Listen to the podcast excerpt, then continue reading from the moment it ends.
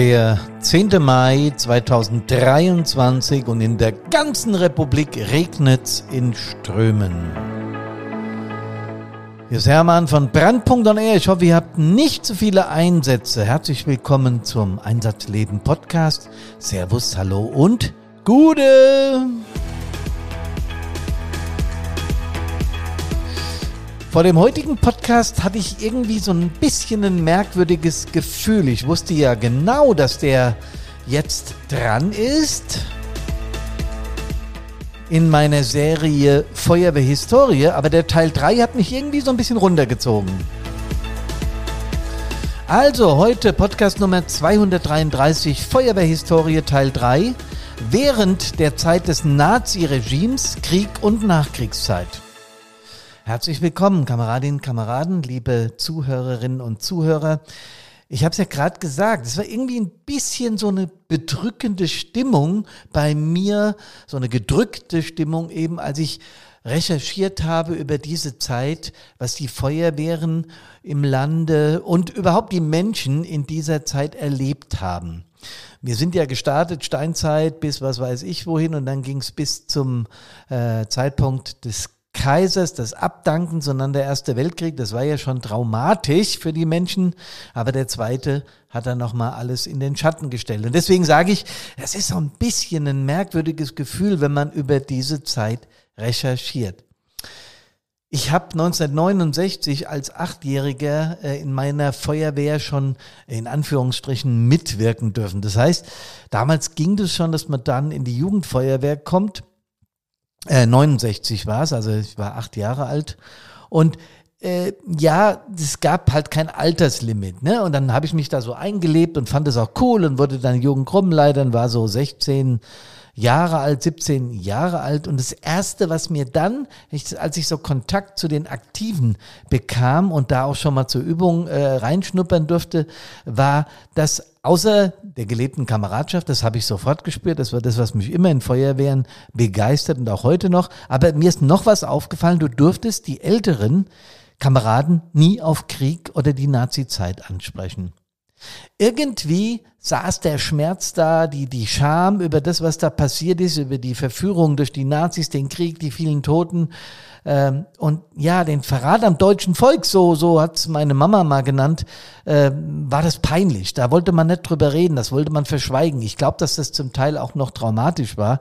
So kann ich es mir erklären als Therapeut. Mein Vater sagte immer kurz und knapp, lass bloß die alten Zeiten ruhen, es interessiert keinen Menschen mehr. Weil ich hatte mir das in der Schule, in den Leistungskursen als Thema ausgesucht. Mein, mein Vater dachte natürlich, ich nehme Feuerwehr als Thema oder meine Mutter sagte, du nimmst doch bestimmt irgendwas mit Musik, weil ich halt als Kind schon begeistert von Musik war. Nee, mich interessiert es, was in dieser Zeit los war. Als Teenager wollte ich wissen, wie konnte das denn passieren? Ich habe mich das immer und immer wieder gefragt, habe auch Bücher gelesen. Naja, und es gab aber dann tatsächlich auch einige Kameraden, die schon Auskunft über diese Zeit gaben und die nach der Übung äh, beim Shoppen dann, ja, als ich dann aktiv wurde, auch erzählt haben, wie restriktiv, wie depressiv und wie mühsam diese Zeit war, obwohl am Anfang das ganze Volk von diesem Typen da, von dem, von dem Hitler, begeistert waren und von seiner Entourage, ja.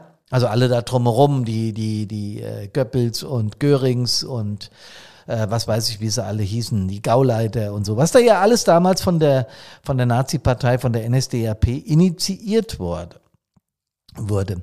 Und was die mir immer wieder erzählt haben, war, das war gar nicht so einfach, weder in der Feuerwehr noch in der normalen Welt.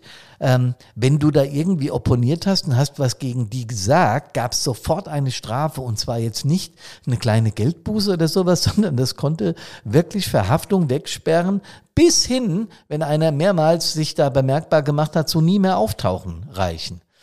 Und äh, das war dann für die Leute schon gefährlich, auch wenn sie grundsätzlich anderer Meinung waren. Ja, es sind dem Typen aber viele hinterhergelaufen, weil sie dachten, jo, endlich einer, der uns mal richtig hier nach vorne bringt und sowas. Was dann daraus geworden ist, äh, wissen wir und weiß die Geschichte. Man kann sich das heute eigentlich gar nicht mehr so vorstellen in unserer Zeit. Wir sind in, in, in einer Demokratie groß geworden, wo Opposition und das alles normal ist. und wo in der Feuerwehr auch äh, jetzt außer im Einsatz, Befehl und Gehorsam, ja, aber ansonsten natürlich gelebte Demokratie vorherrscht, ist ja logisch, ja. Ich habe auch äh, eigentlich sowohl auf den Landesverbandsseiten als auch auf äh, Wikipedia oder beim Deutschen Feuerwehrverband, selbst im, äh, beim Deutschen Feuerwehrmuseum in Fulda auf den Seiten, recht wenig über die Zeit gefunden. Ich will auch überhaupt nichts unterstellen, dass da irgendwas äh, verschwiegen wird oder so. Das halte ich für völligen Quatsch. Aber ja, A, gibt es wenig Zeitzeugen aus dieser Zeit, weil sehr, sehr, sehr viele junge Menschen gerade äh, im Krieg gestorben, gefallen sind. Und zum anderen waren die Leute damals mit was anderem beschäftigt, als irgendwelche chronistischen äh, Arbeiten anzufertigen. Ja, das ist mir vollkommen klar. Dass hinterher na, noch geforscht wurde und so, das glaube ich. Aber kommen wir zurück zum Feuerwehrwesen in dieser Zeit. Das hat sich im Dritten Reich ähm, natürlich vollkommen verändert. Diese, äh, diese NSDAP kam ja 33 äh, an die Macht und am 15. Dezember 33 schon wurde die äh, Berufs- und die freiwilligen Feuerwehren zum Teil in die Polizeiorganisation eingegliedert. In Preußen hat es angefangen und es wurde dann über ganz Deutschland und auch über Österreich ausgerollt. Ähm, sowas wie die Wehrführung wurde dann nach dem Führerprinzip ernannt. Ne? Der, allein der Begriff, der, da hebt's einem schon, aber es war damals so. Und politisch andersdenkende Kameraden, und das war das, was mir meine äh, älteren Kameraden auch erzählt haben, wurden aus dem Dienst entfernt. Das ist der Hammer, oder? Die Landesfeuerwehrverbände haben damals verfügt, dass Kameraden, die einer anderen Partei angehörten, vor allem der kommunistischen Partei angehörten oder ihr nahe standen, sofort aus den Feuerwehren entfernt wurden. Tja, und Wahlen in den Feuerwehren wurde abgeschafft und das Führerprinzip eingeführt. ja, äh, die haben dann, äh, also die Führer der Feuerwehren wurden von den Bürgermeistern eingesetzt und alle weiteren Führungskräfte, Zugführer, Gruppenführer und so weiter, wurden wieder vom Wehrführer ernannt. Das heißt, da gab es keine Wahlen oder sonst irgendwas. Ja. Im Jahr 1938 gab es da eine Durchführungsverordnung vom Reichsminister, das war ja damals das Deutsche Reich des Innern, das war am 24. Oktober 1939, und da wurde den Bundesländern, nee, Bundesländern gab es ja gar nicht, den Ländern die Kompetenz für das Feuerwehrwesen einfach entzogen. Das bedeutete, dass die Kommunen, die Städte und Gemeinden zwar weiterhin Kosten für Personalgerät, Unterkunft, Feuerwehr, Dienstaufsicht tragen mussten, aber die eigentliche Dienstaufsicht ging an das Reich über. Das heißt, es wurde alles zentral gelenkt von Berlin aus. Ja? Und wisst ihr, wem die Feuerwehren damals unterstanden? Das hat mich besonders geschockt. Der Ordnungspolizei und damit dem Reichsführer SS und dem Chef der deutschen Polizei im Reichsministerium des Innern. Für die ganz Jungen unter uns Kameradinnen und Kameraden muss man noch erklären, die SS war die Schutzstaffel und eine ganz berüchtigte Einheit der, der, der NSDAP, der Nazis, äh, die auch äh, hauptsächlich damit äh, ja, beauftragt wurden, die Judenverfolgung in Deutschland vorzunehmen. Ähm, und was daraus entstanden ist, wissen wir alle. Äh, die Typen hießen die Männer unter dem Totenkopf. Ja, das sagt eigentlich schon alles. Also es gab weder eine, eine legitimierte und demokratisch gewählte Wehrführung noch irgendwas in der Richtung, sondern die Feuerwehr war, wie auch der Rest in diesem Land damals nach dem Führerprinzip eben, ja, äh, ausgestattet. Ja, und der nationalsozialistische Staat hat die Feuerwehren sehr schnell, denn den Nazis war früh klar, dass sie in einen Krieg ziehen würden. Das weiß man heute auch kaum noch. Wenn man da geschichtlich recherchiert, wird einem schnell klar, dass mit dem Anschluss Österreichs ans Deutsche Reich 1938, die dortigen Feuerwehren wurden auch übernommen, dass die Feuerwehren, die Berufsfeuerwehren und die freiwilligen Feuerwehren ja, auf Luftschutz getrimmt wurden und so weiter und mit dem Zusatz Feuerschutzpolizei versehen wurden. Da gab es dann zum Beispiel einen Wachtmeister der Feuerschutzpolizei. Was das genau in heutiger Situation wäre in der Feuerwehr, weiß ich gar nicht, aber so war das damals. Ja, und das jüdische Leben und die Feuerwehr, das hat mir meine Mama immer erzählt, weil äh, ja sie sich da besonders gut auskannte. Sie hatte auch in ihrer Familie jüdische Wurzeln und äh, stellen wir uns einfach mal vor, als jüngere Menschen, ja, die Regierung im Land wechselt und über Nacht, über Nacht wird aus willkürlichen Gründen werden Menschen zu Volksfeinden erklärt, denen werden die bürgerlichen Rechte aberkannt, denen wird eigentlich alles, ihre Gesundheit, ihre Existenz genommen und sie verlieren sogar das Leben. Ja, und es ging äh, auch äh, tausende jüdischer Feuerwehrkameraden in Deutschland so. Hier, wenn ich hier die Kameradinnen weglasse, die gab es damals nicht, ne? Nicht, dass ihr das falsch versteht. Und ähm, es gibt inzwischen auch Ausstellungen, die diesen Kameraden, die da, im, äh, die da von den Nazis äh, ermordet wurden, gibt es im Deutschen Feuerwehrmuseum zu sehen. Ich weiß, dass äh, früher mal eine Ausstellung über zwei Jahre gelaufen ist. Ob da noch was vorhanden ist, bin ich jetzt leicht überfragt, müsste man mal rausbekommen. Naja, 39 ging es dann los. Die Nazis hatten es geschafft. Der Zweite Weltkrieg brach aus. Das wusste man natürlich 39 nicht, dass das ein Zweiter Weltkrieg wird, aber er wurde es. Und die Feuerwehren übernahmen dann den Heimatschutz, den sogenannten Heimatschutz. Ähm, die, die blauen Uniformen äh, wurden von der Feuerwehr noch getragen. Wir hatten so karmesinrote Litzen und Biesen. Und ab dem 31. Juli 40 gab es die Dienstgradabzeichen äh, nicht mehr. Das alles wurde der Polizei, der Feuerschutzpolizei angeglichen und die äh, Feuerwehrfahrzeuge wurden auch nicht mehr in Rot ausgeliefert. Das habe ich auch nicht gewusst, sondern in Tannengrün. Hat wahrscheinlich Tarnungseffekte äh, gehabt. Vorher waren die auch schon in Rot, aber jetzt gab es die nicht mehr. Grün, Braun, äh, Lackierungen gab es und äh, die Feuerwehren hatten auch ihren Status als Vereine und Verbände verloren. Ja, ähm, sie waren zwar noch Einrichtung der Gemeinde, gehörten aber zur Polizei. Und die Feuerwehrleute wurden auch nicht mehr zu Feuerwehrleuten ernannt, sondern zu Hilfspolizisten. Ja. Boah, der Krieg hat dann auf der ganzen Welt für Leid und Terror gesorgt, das wissen wir alle. Und nachdem am Anfang noch in, in Deutschland eine richtige Begeisterung auch für, für, die, für diesen Typen, für diesen Hitler da war, der Adi, wie ich ihn immer nenne, ähm, hat sich das ab Frühjahr 41 geändert. Denn dann haben die Alliierten ihre Bombenangriffe auf Deutschland gestartet. Und was da alles los war, ähm, wenn man da mal nachliest, da wurden ganz, ganz viele deutsche Städte, vor allem Großstädte, zu 80 Prozent und mehr zerstört. Und noch heute hören wir im Radio, und manche Feuerwehren bekommen es hautnah mit, wir hatten es hier in meiner Heimatfeuerwehr auch schon, dass eine Luftmine, eine Kriegerbombe oder irgendetwas ähnliches im Boden gefunden wird bei, bei Neubauten oder bei Grabungsarbeiten und dann äh, weiträumig gesperrt wird und dann die Bombenentschärfer kommen. Das hört man heute noch. So viel Bombenlast wurde damals von den Alliierten abgeworfen. Das haben wir rumgedreht bei denen ja auch gemacht. Ähm, es ist unglaublich, was da los war. Ich habe mal so einen Auszug aus, aus Berlin gefunden. Am 3. Februar waren die Angehörigen der Feuerschutzpolizei fast äh, völlig demoralisiert, weil sie sich nur noch in Luftschutzräumen aufhielten und äh, wenn sie nicht funktionierten und nicht äh, bei ihrer Arbeit als, als Feuerschutzpolizei blieben, gab es drakonische Strafen der SS-Offiziere dort in Berlin und es kam auch so weit, dass da welche, die den Dienst verweigern, erschossen wurden, einfach erschossen wurden. Ein ganz großer Teil der Kameraden wurde auch zur Front abkommandiert.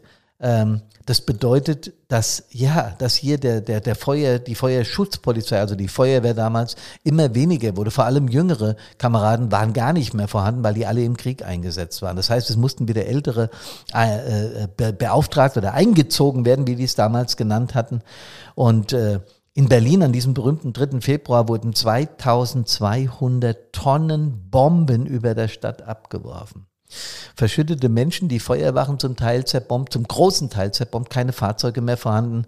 Die Kameraden haben damals alles mit den Händen arbeiten müssen und da kamen bei diesem Luftangriff 25.000 Menschen ums Leben. Das kann man sich alles ungefähr vorstellen. Ähm, in Dresden war es noch grauenhafter, da kamen 30.000 Menschen ums Leben, die Stadt wurde dem Erdboden gleichgemacht und so weiter und so weiter. Ausgelöst haben wir das natürlich alles mit dem Beginn dieses verfluchten Krieges. Ja, und 45 ging diese wahnsinnige Zeit, wahnsinnig im, im wahrsten Sinne des Wortes, zu Ende. Ähm, die Wehrmacht kapitulierte, äh, der Kasper hat sich umgebracht. Am 8. Mai 45 ähm, war es vorbei hier in Europa und in, in Fernost, deswegen war es ja ein Weltkrieg, war der Krieg am 2. September beendet, und zwar mit den Atombombenabwürfen auf Hiroshima und Nagasaki. Und da sind auch nochmal Millionen Menschen ums Leben gekommen. 60 Staaten dieses Planeten waren indirekt oder direkt an dem Weltkrieg beteiligt. Mehr als 110 Millionen Menschen trugen Waffen. Und da waren wahnsinnig viele auch unserer Kameraden dabei, die äh, zum Militär mussten, nicht wollten, sondern mussten. Am Anfang waren sie ja noch alle relativ begeistert von dem, was da passierte. Äh, und später hat sich das dann, die Stimmung hier im Land sehr, sehr schnell gedreht. Du konntest aber auch nicht äh, im Krieg opponieren und irgendwie, äh, das sieht man ja an den Menschen, die es getan haben, die wurden sofort ermordet. Ja, die Zahlen der Opfer im Krieg lassen sich schwer schätzen. Ähm, alles, was ich gefunden habe, wurden insgesamt insgesamt mit der Shoah, also mit der, mit der Massenmorde an den, an den Juden und so weiter, ähm, Rund 80 Millionen Menschen fanden den Tod in dieser Zeit. Wie gesagt, ganz, ganz viele unserer Kameradinnen und Kameraden auch. Ich habe es ja gesagt, es hat irgendwie was Bedrückendes, so einen Podcast zu machen. Es ist irgendwie merkwürdig, was für eine Stimmung einem da ja so überfällt, obwohl man mit dieser Zeit gar nichts zu tun hatte. Meine Mama und mein Papa waren beide 1930 geboren. Die haben als, als Schülerin und als Schüler diese Zeit erlebt. Und ähm, ja, äh, immer wenn ich mit meiner Mama, Papa hat ja nicht drüber geredet, mit meiner Mama drüber gesprochen hat, hat die gesagt, Feuerwehr in dieser Zeit gab es überhaupt nicht, ja. Also ähm, einmal hat mein Vater gesagt, ja, mein, mein Großonkel war ja damals der, der Wehrführer in Sohn und der wurde natürlich eingezogen. Und damit war der nicht mehr vorhanden. Dann wurden welche bestimmt, die dann wieder bestimmten, wer Mitglied der Feuerwehr zu sein hat. Das war also genau wie, wie alles andere in, in, in Deutschland unter den Nazis unglaublich restriktiv und unglaublich bedrückend. Und das ist das, was ich mit dem Gefühl meine, wenn man über diese Zeit liest oder wie ich jetzt einen Podcast mache. Ja, dann war der Zweite Weltkrieg vorbei. Ähm, groß, große äh, Teile von von Deutschland im Eimer im wahrsten Sinne des Wortes, also die Städte zerstört. Ähm, und natürlich auch das Feuerwehrwesen lag relativ am Boden, kaum noch Fahrzeuge, ähm, kaum noch Wachen, äh, ziemlich viel, gerade in den Großstädten zerstört und hier in den kleineren Städten so äh, gab es auch Angriffe, dann zogen äh, je nach je nach äh, je nach Landesabschnitt zogen die Amerikaner, die Franzosen, die Briten äh, ein und besetzten das Land und dann wurde die Feuerwehr wieder aufgebaut. Ähm, sie wurden wieder auf die Ebene der Gemeinde zurück äh, verwiesen und die Verwaltungsvorschriften wurden geändert. Das heißt, die Zuständigkeit für das Feuerwehrwesen wurde zurück in die Hände der Länder gegeben. Dasselbe, äh, das Gleiche ist in Österreich passiert. Das heißt, man hat einfach das, was 33 und 38 ähm, äh, in dieser Zeit verfügt wurde, hat man wieder zurückgenommen und damit war das alte Recht wieder gültig und die Feuerwehren waren wieder Ländersache und auf Gemeindeebene organisiert. Das heißt, die, wie heute auch, äh, die, die Bundesländer haben dann äh, die, die Gesetzgebung für die Feuerwehren wieder in Kraft gesetzt und die Kommunen ähm, haben dann die, die Chefs der Feuerwehr wieder wählen lassen und sowas alles. Das heißt, das, was wir heute kennen, wurde damals wieder eingeführt, auch wenn sich das im Laufe der letzten äh, 70, 80 Jahre dann äh, über mehrere Rechtsvorschriften wieder geändert hat. Wenn ich vorhin gesagt habe, dass mich das irgendwie bedrückt, wenn ich das äh, hier so aufspreche, diesen, diesen Podcast, dann ist es einfach ein Gefühl, das ich ja selbst nicht erlebt habe. Ich habe diese Zeit ja Gott sei Dank nicht erlebt. Ich bin aber in einer Zeit geboren und das für die jüngeren Feuerwehrkameradinnen und Kameraden, äh, 1961 bin ich geboren und da war das Ganze ja gerade mal 16 Jahre rum. Ähm, wie gesagt, das Land war, was dieses Thema betraf, wie paralysiert. Ja? Und immer immer, wenn mir die Altvorderen oder wenn mir Menschen heute sagen, tja, man muss diese Zeit doch nicht ständig thematisieren, dann haben die recht, man muss es nicht ständig thematisieren. Aber man muss über diese Zeit reden und sich erinnern. Und man muss auch darüber reden, was das Feuerwehrwesen damals in dieser Zeit ausgemacht hat. Vielleicht muss man in diese Richtung auch mehr forschen, weil ich habe, wie gesagt, ziemlich wenig im Internet über diese Zeit gefunden. Also wir müssen darüber reden und uns erinnern, damit, damit sowas nie wieder vorkommt. In der letzten Folge unserer historischen Reihe rede ich dann über die Neuzeit. Servus, hallo und Gude.